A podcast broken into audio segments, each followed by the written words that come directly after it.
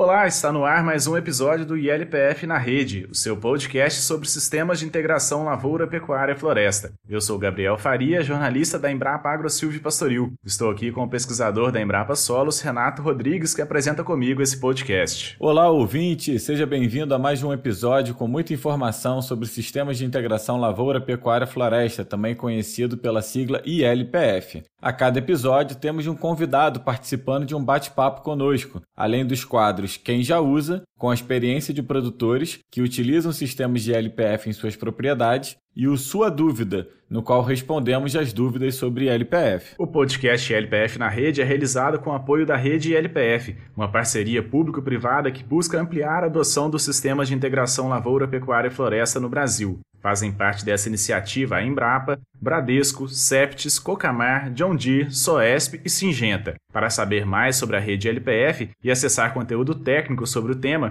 entre no site www.ilpf.com.br ou siga a rede LPF no Instagram, Facebook e LinkedIn. Lembrando que você pode interagir conosco mandando suas dúvidas, críticas e sugestões pelo WhatsApp que aparece na descrição do episódio ou pelo e-mail contato@redelpf.org.br. Você também pode nos ajudar a divulgar esse podcast. Nós estamos nos principais agregadores de podcast como Spotify, Google Podcast, Apple Podcast e Deezer. Vamos dar início ao nosso episódio número 6. Roda a vinheta. ILPF na rede. Informação no campo para uma produção mais sustentável.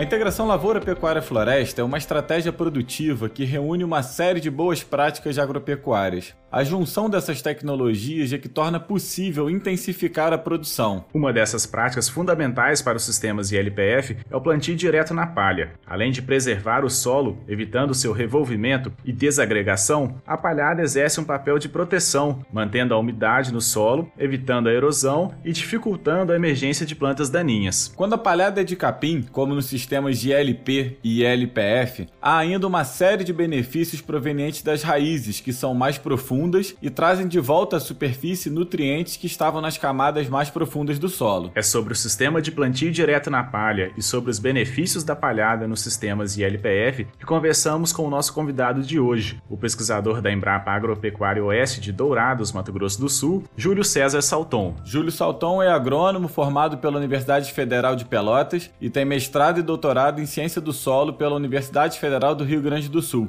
É pesquisador da Embrapa desde 1994. Salton, seja muito bem-vindo ao ILPF na rede. Olá, pessoal. Prazer estar com vocês participando desse encontro tão bacana aí sobre sistemas de integração. Júlio, como a gente mencionou aqui nessa abertura, os sistemas de ILPF eles são uma junção de, de, de várias técnicas, né, de boas práticas agropecuárias. Qual o papel do plantio direto na palha para o sucesso desses sistemas? É, Gabriel, eu vejo que é uma coisa que acontece nos, nos, dois sentidos, né? Tanto o plantio direto faz com que o sistema de integração, quando a gente tem a rotação de pastagens com lavoura, isso possa ocorrer, porque se, se não existissem o, todas as técnicas envolvidas com as operações de plantio direto, né, nós não teríamos tempo para substituir uma, uma área com pastagem, introduzir a lavoura e da lavoura introduzir a pastagem. Então, um sistema que atende as duas coisas, né? O, graças ao plantio direto,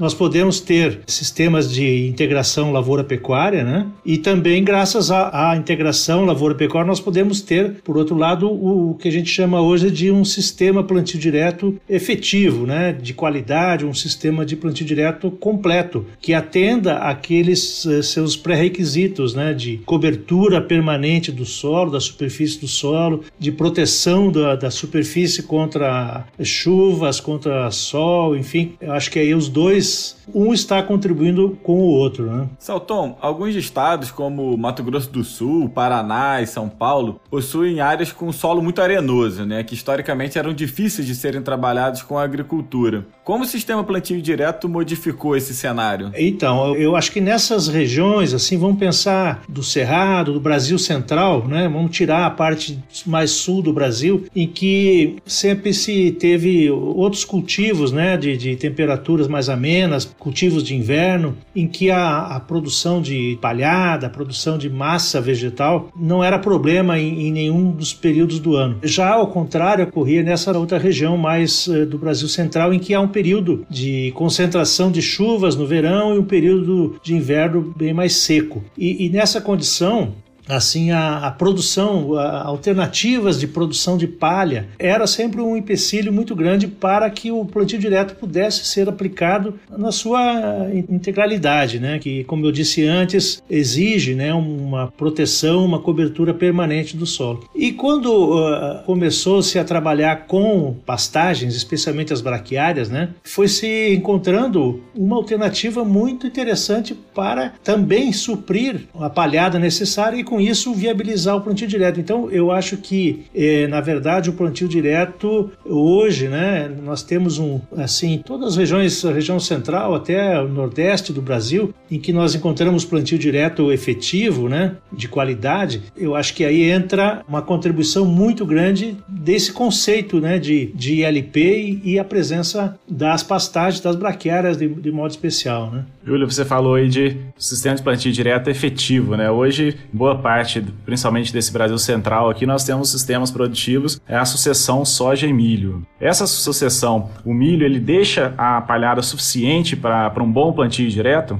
É, esse é um, é um problema, é uma, é, é, uma realidade e é um problema que está em, em discussão né, bastante atual, vamos dizer assim. Né? Poucos dias tivemos o Encontro Nacional de Plantio Direto, né, em que esse, inclusive, foi um dos temas. Né? Será que estamos fazendo hoje, da forma como você menciona, né, com o sistema soja, milho, safrinha, estamos fazendo realmente o plantio direto? Né? É, há mais ou menos um entendimento comum de que isso não proporciona aquela diversidade, aquela diversificação que o sistema plantio direto, no seu conceito, né, exige. E mais do que isso, né, se a gente for pensar, é claro que esse número que eu vou falar, ele varia em função do local, das condições climáticas, dos sistemas produtivos, mas para as nossas condições aqui de Mato Grosso do Sul, nós precisamos alguma coisa em torno de 6 toneladas de carbono por hectare por ano para que o sistema é, fique zero a zero, né, para que que não haja perda de matéria orgânica e também não haja ganhos, né, acúmulo de matéria orgânica, mas mantenha o sistema em equilíbrio. E essa quantidade, essas 6 toneladas, vamos dizer que nós vamos precisar de 15 toneladas de palha por hectare por ano, com certeza nós não vamos conseguir, de modo geral, estamos falando, né, com a rotação soja, milho, safrinha. Isso aí não, não oferece, mesmo que a gente considere massa da parte aérea e massa de raízes, dificilmente nós vamos alcançar isso, né? Ah, o milho tem potencial? O milho talvez tenha até potencial para isso, mas o que nós temos do milho safrinha, né, o milho segunda safra, é, dificilmente nós não temos essa quantidade. E isso é, é, um, é um perigo, né? Porque na medida que a gente não oferece a quantidade de carbono necessária para o sistema se manter em equilíbrio, isso significa que cada safra que passa nós estamos perdendo, né? Nós estamos gastando nossos nossa poupança, nosso nosso estoque que está lá acumulado e isso vai sendo degradado. Quer dizer, o solo está perdendo sua capacidade produtiva lentamente, ano após ano, mas isso está acontecendo. Então, será esse um sistema sustentável, né?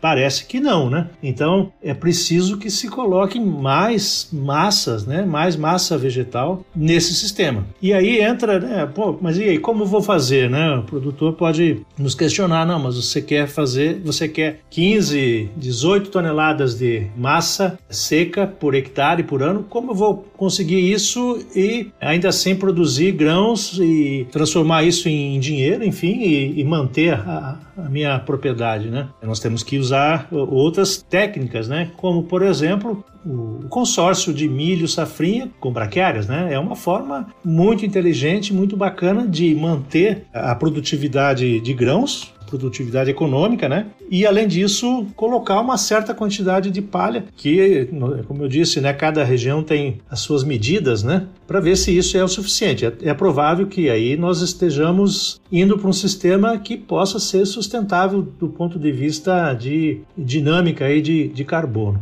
Legal, Salton. Continuando nessa linha, né? Quando, se, quando a gente coloca a braquiária né, junto com o milho, ou que a gente faz uma segunda safra de pasto, como é que o capim modifica o sistema como um todo? É, bom, aí, Renato, nós temos que considerar o seguinte, né? O próprio sistema de consórcio é, do milho safrinha com esses capins, ele tem uma infinidade de formas, consequentemente de resultados, né? Então, muitas vezes o produtor prioriza, não, eu quero, eu vou fazer o consórcio, mas eu vou priorizar a produtividade de milho. Então, eu vou dar mais atenção ao milho e não tanto com a, a braquiária. Então, o resultado disso vai ser é, uma menor quantidade de massa, né, de raízes da braquiária, mas eu vou ter mais grãos teoricamente. Ou o produtor pode pensar, não, eu quero, me interessa formar um pasto e o que der de grãos de milho, beleza, não vou. Então, é, quer dizer, são, são estratégias, né, são focos diferentes. E aí, a forma de fazer esse, esse consórcio, eu vou jogar, vou fazer a semente na entrelinha, vou fazer a semente a lanço, a semente do capim a lanço. Existem uma infinidade, então, de formas de fazer isso.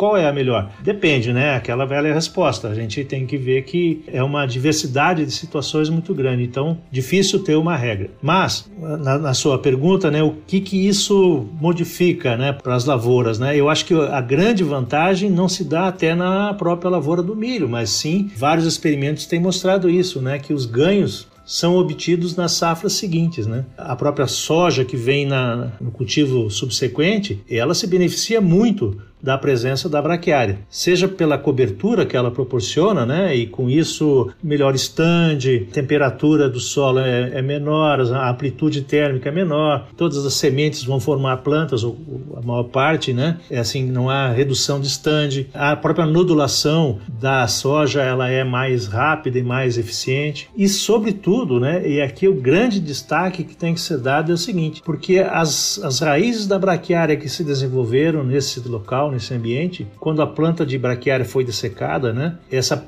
raiz começa a se decompor, ela vai deixando canais e isso até um, faço aqui um, um convite né, às pessoas que olhem, né? É, é, é, trabalhoso você abrir perfis no solo, mas enfim, mas é, o resultado é tão bacana que vale o esforço, né? Porque você vai ver que as raízes da soja estão ocupando esses canais, né? Deixados pelas raízes da braquiária eh, anterior. E ela vai se desenvolvendo, aproveitando esses, esses caminhos preferenciais né, que estão abertos, e ela vai buscar então água em camadas mais profundas, ela tem um volume de solo para explorar muito maior, a soja passa a ter uma capacidade de enfrentar, vamos dizer, situações adversas, né, como os veranicos que são tão comuns aqui na, na região mais central do país, né? Não só na região central, né? Acho que em todas as regiões estamos sujeitos à, à ocorrência desses veranicos, desses problemas climáticos. Né? Você falou aí sobre a questão do aprofundamento das raízes da soja, né, que permitem buscar água lá embaixo, mas essa palhada também ainda ajuda a manter a umidade do solo, né, Júlio? Claro, claro. O efeito efeito da palha, né, ele, ele é mais, vamos dizer, comum, né, mas ele é mais conhecido, né, é mais visível é,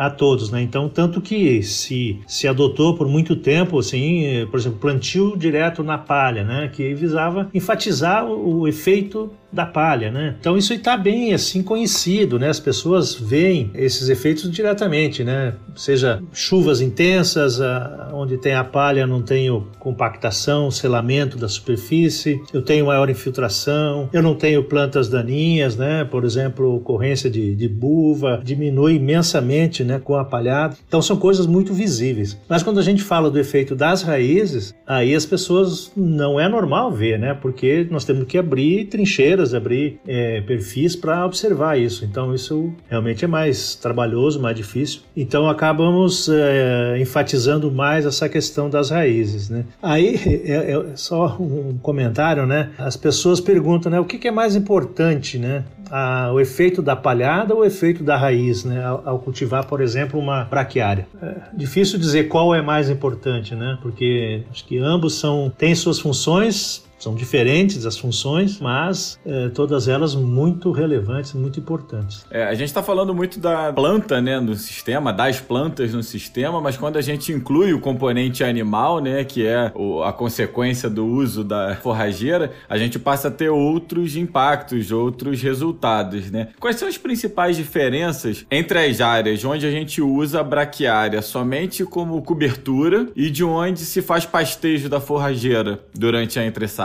Então, para mim ter o resultado completo, né, do, do uma forrageira, uma braquiária, faz parte o pastejo. A gente encontrou em muitos casos muito produtor tendo até dificuldade, né, de fazer a semeadura da soja em áreas em que não tinha pastejo, que não foi feito nenhum tipo de manejo dessa braquiária, pelo crescimento que determinados uh, anos, né, se nós temos alguma chuva a mais nesse ambiente, né, que proporciona um crescimento maior da, da braquiária, isso acaba dificultando porque dá uma massa muito elevada.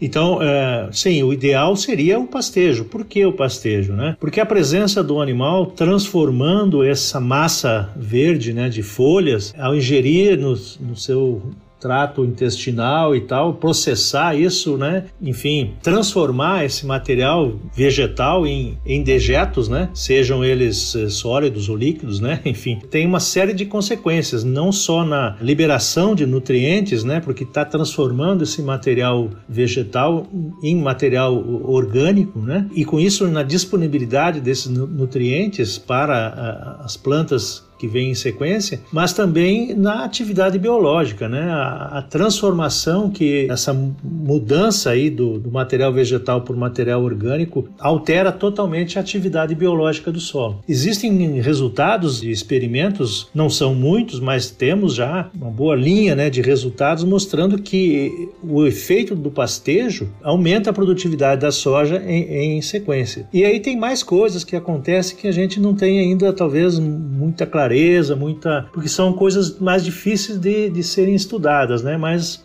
por exemplo, a solubilização de, de nutrientes, a neutralização, por exemplo, de alumínio em camadas mais profundas, né? Pelo efeito do pastejo, que implica, em última análise, a que eu, eh, se eu precisava colocar calcário a cada dois anos ou três anos, eu, eu, eu poderia colocar esse calcário em períodos maiores, né? Porque não há tanta acidificação do ambiente. Enfim, são, são várias coisas que ainda estão eh, em estudo né, para se consolidar esses, esses, conhecimentos, mas de modo geral, o pastejo é, é, é muito importante. E ah, tem outro aspecto que é muito legal e esse a gente já, já viu, né? Assim, o efeito do pastejo, quando a planta da forrageira ela é consumida, né, o animal vai lá e come um, uma parcela, né, as folhas, a, o terço superior da planta, no seu ato de pastejo. A, a, planta, tendo reservas, né, ela vai emitir novos perfilhos e ao emitir novos perfilhos, ela emite também novas raízes. E isso uh, tem um efeito muito legal, porque essa emissão de novas raízes é o que vai estimular a formação de agregados novos, né, agregados dentro do solo, que vai é, estimular a atividade biológica, enfim, vai melhorar fisicamente o solo. Tanto isso é percebido pelo produtor que muitos produtores já estão fazendo o seguinte: ele não tem gado, ele não tem sistema de pecuária, né? Mas ele fez o cultivo de braquiárias na entre safra. O que ele faz? Ele passa um rolo faca, ele passa uma roçadeira, ele faz algum tipo de manejo mecânico nessa pastagem para que ela justamente faça esse efeito, né? De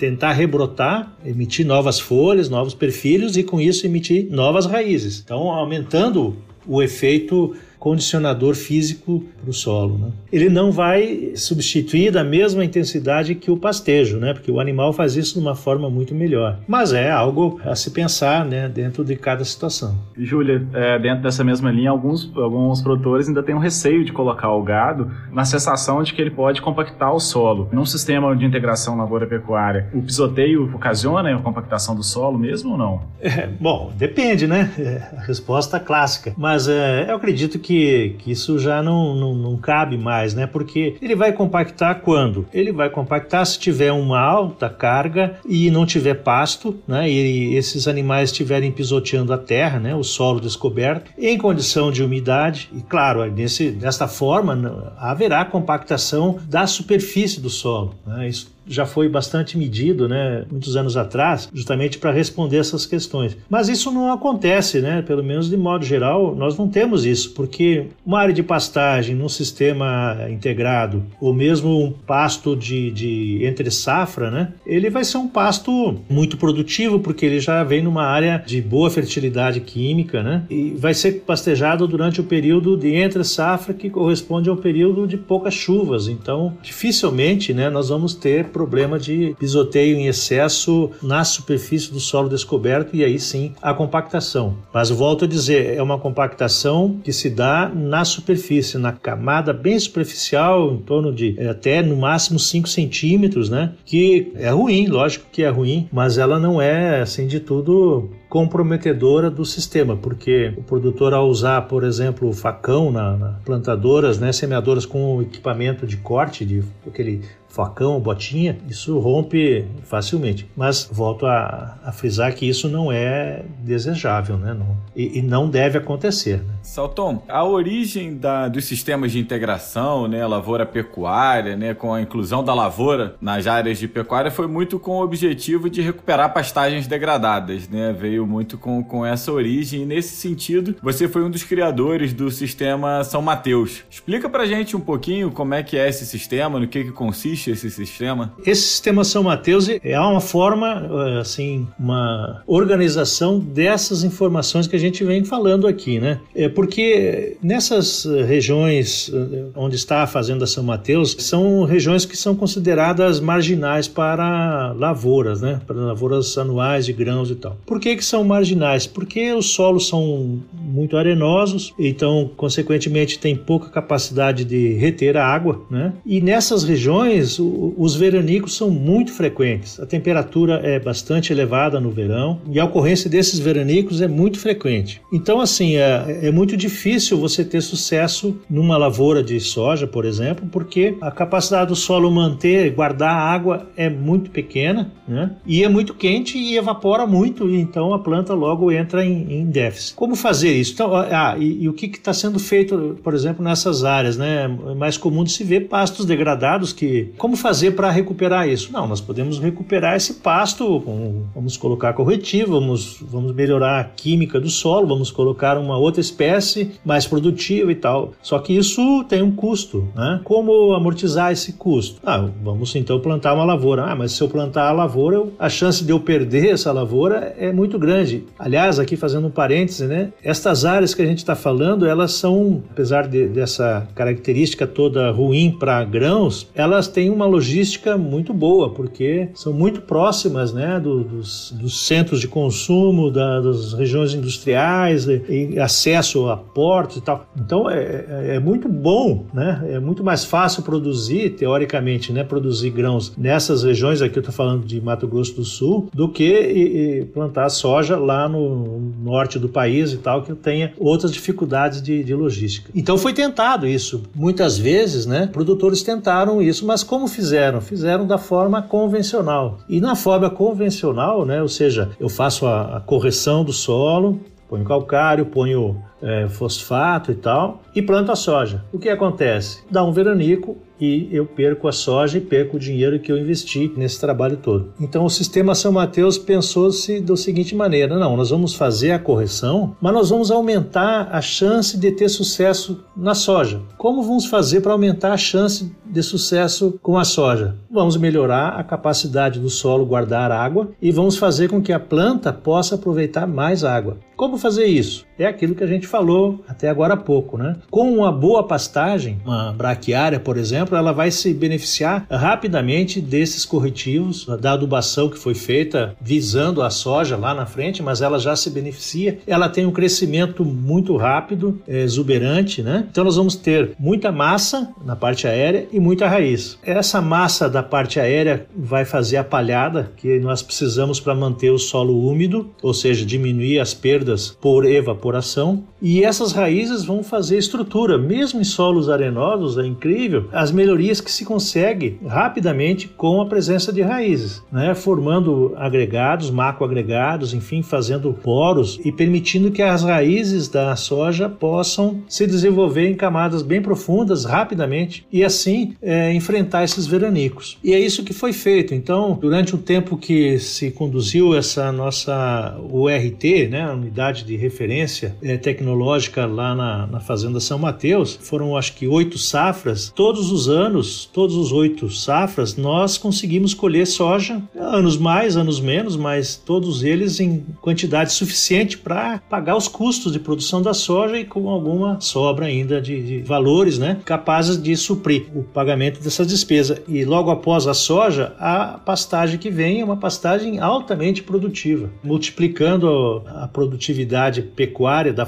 fazenda por três, quatro vezes. Então, além de ter a soja, nós temos uma pecuária transformada. Né? E comparou-se né, essa situação à condição convencional de plantio de soja. Nessas oito safras, nós tivemos uma safra boa no sistema convencional e uma safra, vamos dizer, razoável. Mesmo se a gente disser aqui dessas oito, duas safras foram boas, nós não podemos pensar né, em termos, termos uma agricultura sustentável se de cada oito safras, duas apenas vão ter sucesso. Né? Isso é impossível. Né? Então, por essa razão, o, aí se denominou de Sistema São Mateus né, essa forma de melhorar as condições para a produtividade da soja. Isso tem tido bom sucesso né, por pessoal que tem usado. Hoje a fazenda planta bastante áreas de, de soja né, e outros produtores né, que a, a partir dessa experiência também passaram a, a usar. E a né, do, do produtor dessas regiões diversificar sua produção, de ter uma receita muito superior à, àquela que vinha tendo. Né? Então é, é a transformação que o sistema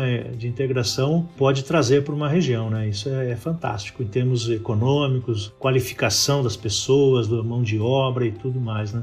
É fantástico. E essa adubação prévia da pastagem, ela é feita com quanto tempo antes do plantio da soja? Então, aí depende do, do momento em que você vai começar, né? Geralmente vai ser seis meses, nove meses, dependendo. Por exemplo, nós estamos em dezembro, né? Se eu vou começar agora uma, um trabalho de corretivos e tal, eu não vou conseguir plantar soja ainda nesse ano, né? Mas eu posso fazer essa correção e já eh, em seguida colocar a pastagem. Então, essa pastagem vai ficar, digamos, de agora até outubro do ano seguinte. Então eu vou ter 10 meses aí que eu posso também utilizar essa, essa pastagem. Né? Ela pode ser pastejada de forma que lá em outubro, setembro, ela vai ser dessecada e feito o plantio da soja. Salton, você falou aí que infelizmente a gente ainda tem muitas áreas né, de pastagem degradada no Brasil, coisa que não deveria acontecer mais, né? Mas realmente a gente ainda tem uma grande área, os números variam, mas a gente pode falar aí em torno de 50% da área de pastagem pastagem, né, em torno de 90 milhões de hectares que estão abaixo da capacidade produtiva, né, não degradadas totalmente, mas abaixo da capacidade produtiva. Esses números variam muito, né, mas na sua opinião, quais são os maiores entraves ainda para a gente não transformar essas áreas degradadas em áreas de pastagem e lavoura é, produtivas ou mesmo com a integração dos componentes? É, é uma sempre uma, uma são questões né, que surgem. Como, como fazer isso isso acontecer, né? Eu acho que existem várias coisas que estão interferindo, né, na, na decisão do, das pessoas em mudar, né, a sua forma de produzir, de mudar seu, mudar a sua vida, né? Por que não dizer? Né? Vamos dizer, primeira coisa, motivação. Né? A pessoa tem que estar motivada a mudar, a, a usar esses sistemas uh, de integração e intensificar a sua produção. É, o que vai motivá-lo, né? É bom, é o resultado que os outros estão obtendo. E aí essas áreas de referência são muito importantes, né? Porque coloca, olha, o resultado do fulano aqui próximo é muito positivo e tal, e eu não estou conseguindo isso, eu quero também, né? Então é, uma, um, é um estímulo, né, para a pessoa tomar a decisão, ele sair daquela situação de conforto em que ele está. Né? É, eu acho que essa é a primeira primeiro ponto, né? Depois disso ele vai ter que encontrar as formas para fazer isso, né? Ele vai precisar ter recursos disponíveis, né? Que aí é, é, uma outra uma outra discussão, mas existem muitas alternativas, né? O próprio programa ABC, várias instituições financeiras, né, tem recursos aí disponíveis. Claro, cada um tem as suas facilidades ou dificuldades, ele vai ter que encontrar esses recursos e a informação, né, a tecnologia também é um obstáculo. Muitas vezes ele está motivado, ele tem recursos, mas ele esbarra nesse problema, né? É algo que está sendo alterado com o tempo, vai sendo mudado, né? Porque o assunto, né, sistemas integrados, ele passou a fazer parte do dia a dia de, de todo o pessoal técnico do agro, né? Se fala sobre o assunto, né, em todos os momentos. Não é uma coisa como, sei lá, 10 anos atrás, ainda era uma coisa mais restrita, né? Então hoje, assim, nós já temos a inclusão desse, desse tema, né, nas escolas, formando eh, novos profissionais. E, existem vários cursos de capacitação de pessoal já buscando conhecer informações. A pesquisa também tem sido intensificada nos últimos anos, né? Porque cada vez que se avança, mais dúvidas surgem e mais pesquisa tem que ser feita, né? Então é uma coisa que vai se acumulando, vai crescendo, né? Então, eu, eu considero hoje o principal ponto ainda a, a motivação do produtor. Né? A gente vê também que tem muita assim sucessão, né? À medida que o pessoal mais jovem começa a tomar decisões nas propriedades e tal, parece que é mais fácil essa adoção de conhecimentos novos, né? Então, essa disposição para inovar, para buscar coisas novas, né? Acho que cada dia que passa isso está mais, mais vivo. Né? Júlio, voltando a falar um pouquinho de sistema de plantio direto, é, nós estamos falando aqui uma parte daquela agricultura que a gente chama de mais empresarial, né? Soja, milho, até o algodão. São cadeias que o plantio direto ele já está bem consolidado. E na agricultura familiar, como que está hoje o uso do sistema de plantio direto? Gabriel, eu acho que também deve se dar uma atenção especial para essa parte, né? Eu vejo que, por exemplo, na,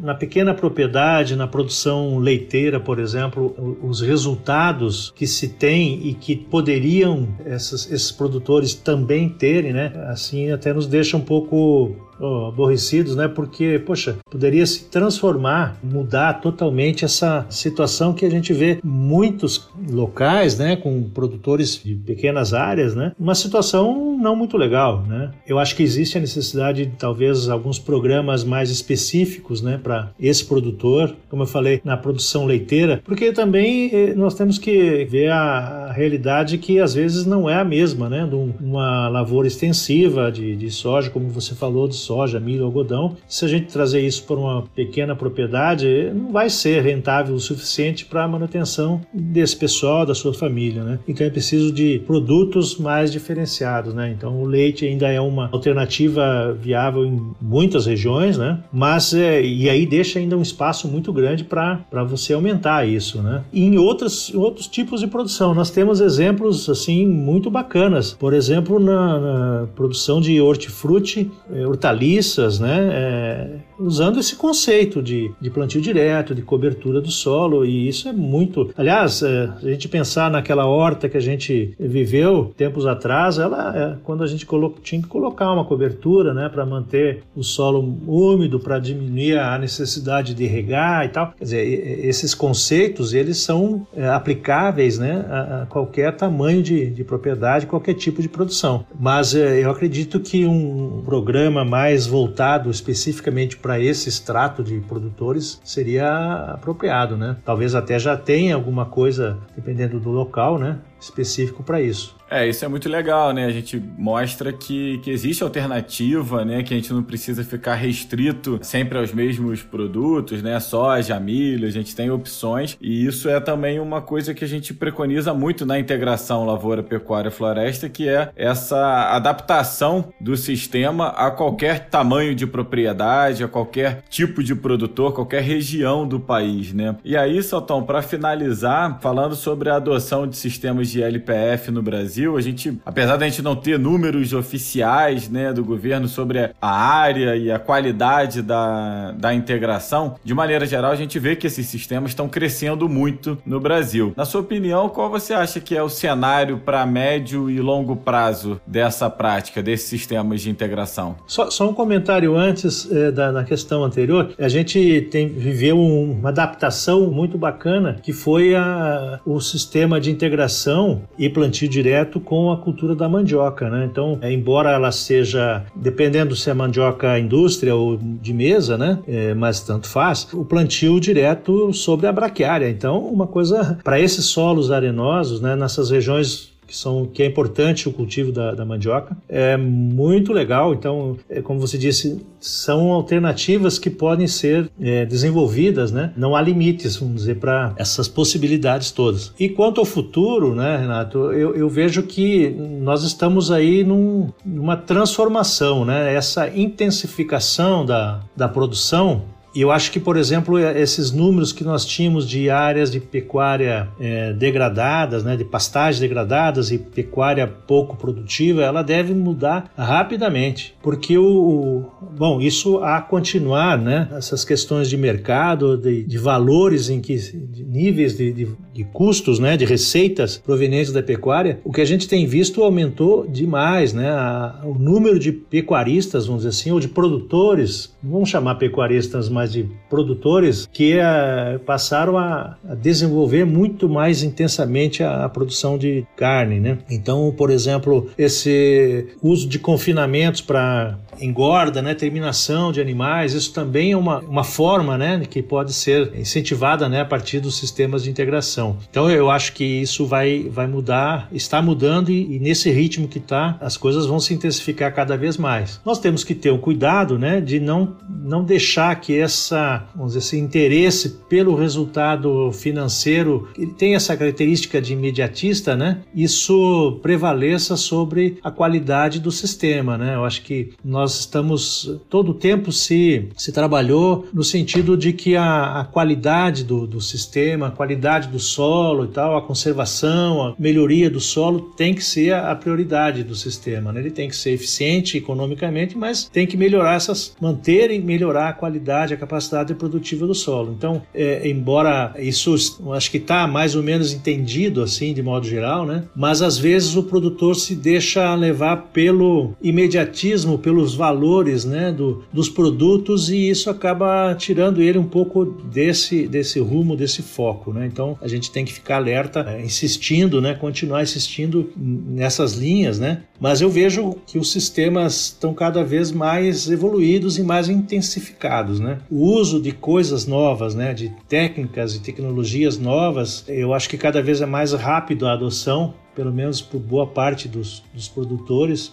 E eles estão, o produtor está tá ávido né, para adotar coisas novas. Então, eu, eu, acho que a gente tem que ficar ligado, né, atento para acompanhar isso aí não deixar uh, que o esse objetivo financeiro se sobreponha ao, dizer assim, a manutenção do sistema produtivo para que seja produtivo sempre, né? não só no momento atual. Salton, Gostaríamos de agradecê-lo pela participação aqui conosco no ILPF na rede. Conversa muito boa, a gente falando de conservação de, de solos, né, de melhoria do, do, do solo. Acho que é algo fundamental para os sistemas. Muito obrigado pela sua presença aqui conosco. Bom, estamos sempre à disposição, é um prazer conversar com os amigos e, e, falar sobre esse assunto, né, que é o, nosso, é o nosso dia a dia. Então, estamos sempre à disposição. Conversamos então com Júlio César Salton, pesquisador da Embrapa Agropecuária Oeste de Dourados, Mato Grosso do Sul. Muito obrigado pela participação no ILPF na rede. Vamos seguir com o nosso episódio, que ainda temos muita informação para você, ouvinte. Como temos falado frequentemente aqui no ILPF na rede, os sistemas de ILPF podem ser adaptados a qualquer realidade de propriedade rural. O planejamento do sistema em cada propriedade é único, observando questões de mercado, logística, clima, relevo, disponibilidade de mão de obra e orientação técnica, entre outros fatores. Uma forma de se identificar o melhor sistema para cada condição é conhecer a experiência de outros produtores que já usam ILPF. Por isso, a cada edição de nosso podcast, trazemos o depoimento de um produtor que já trabalha com essa tecnologia. A experiência que mostraremos nesse episódio vem de São Paulo, de duas fazendas da família Pontieri movie. Uma em Ibitinga e outra em Tupã. Quem conta para nós é o produtor Éder Pontieri, que começou a integrar lavoura com pecuária há 17 anos em Ibitinga e mais recentemente recuperou as pastagens de outra fazenda com o uso da soja. Quem nos ajudou a trazer essa experiência foi a jornalista da Embrapa Pecuária Sudeste, Ana Maio. Vamos conhecer essa experiência. Há uns 17 anos atrás, tinha uma fazenda de pasto aqui em Ibitinga, fazenda de terra roxa, e na época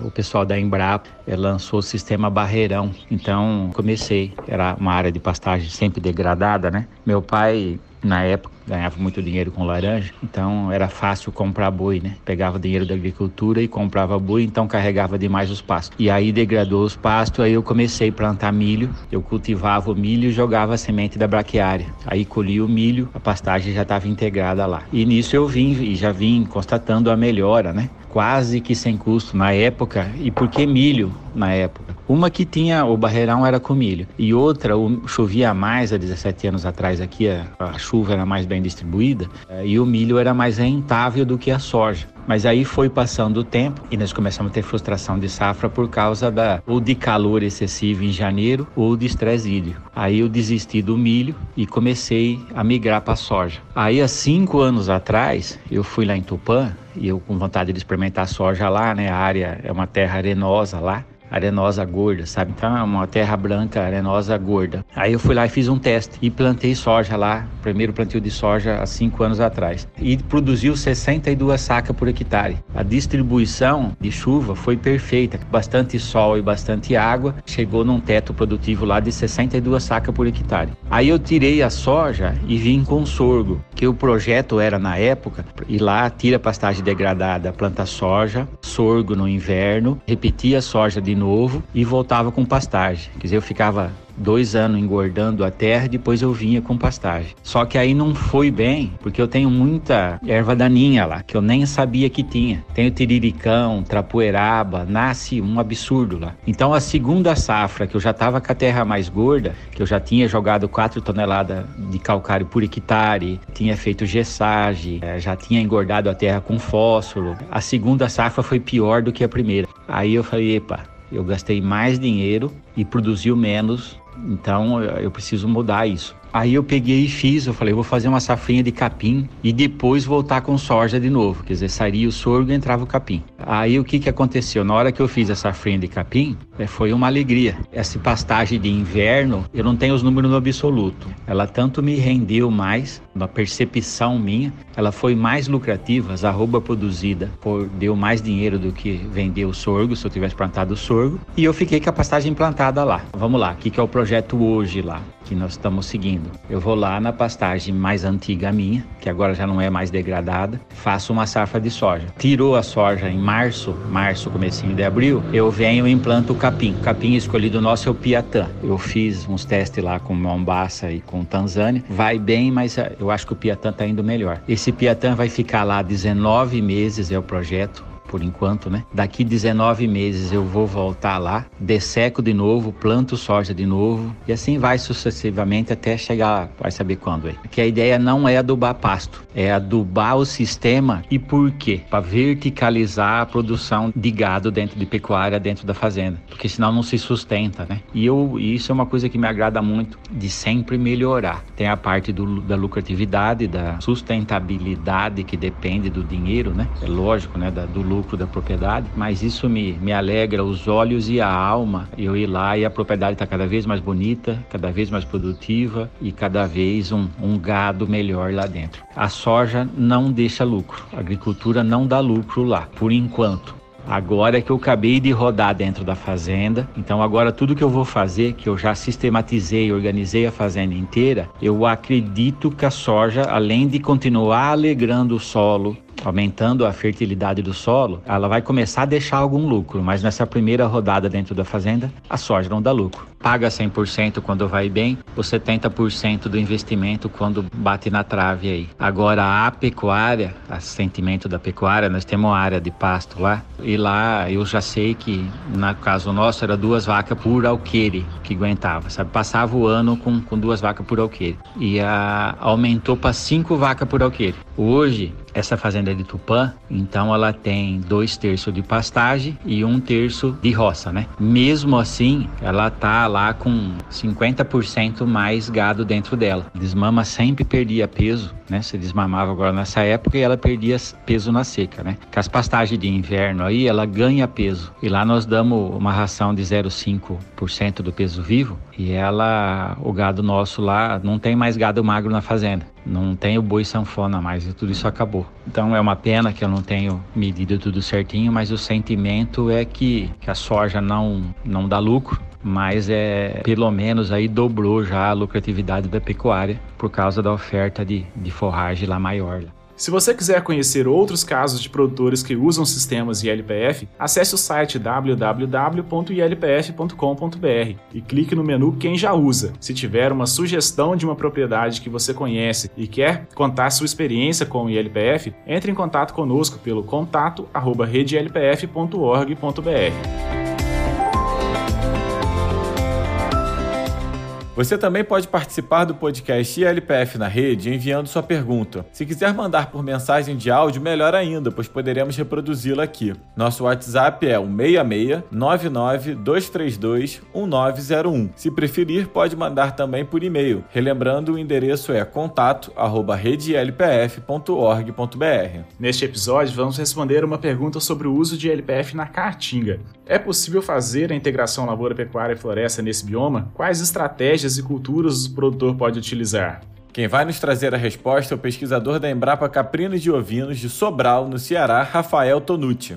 Olá, tudo bem? Quanto à primeira pergunta, você me fez se é possível fazer a integração no semiárido, no ambiente da caatinga, né, no bioma caatinga, eu acho que sim, é possível, eu diria até mais. Eu iria além, né? Porque eu acho que essa é uma única alternativa para uma produção sustentável no, nesse ambiente, no bioma. Né? A gente sabe que é um bioma que vem sofrendo uma degradação severa, então temos que ver isso aí com muitos bons olhos, né? A gente vive num ambiente que é, é muito incerto climaticamente falando, né? A gente tem anos de chuva, anos de pouca chuva, anos de chuva nenhuma. Então isso gera uma incerteza muito grande para o produtor rural. Então o que, que a gente tem que fazer aqui é de dividir a cesta, né? Os ovos em diferentes cestas. Ele, ele aumenta a resiliência do sistema, ele divide onde que você vai investir, então você consegue trazer renda de um sistema em detrimento ao outro. Às vezes você não consegue produzir uma coisa, mas você tem, você tira a renda da, da floresta, tanto que você não consegue ter uma produção muito interessante da lavoura, mas você consegue ter uma produção ainda, você tem uma reserva estratégica para a produção do animal e você consegue diversificar a sua produção de uma forma integrada